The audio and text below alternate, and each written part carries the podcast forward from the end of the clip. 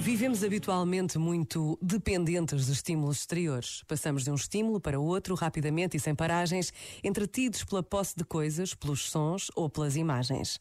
E um perigo nos assalta: deixarmos de criar um mundo interior, porque bloqueados fora de nós e incapazes de identificarmos as nossas verdadeiras necessidades ou anseios.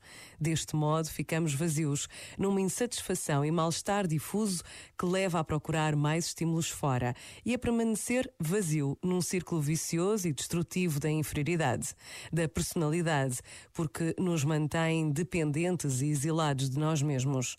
Os estímulos exteriores são fundamentais no desenvolvimento humano, mas só se forem motor de um regresso ao mais fundo de nós próprios e a uma coesão interior.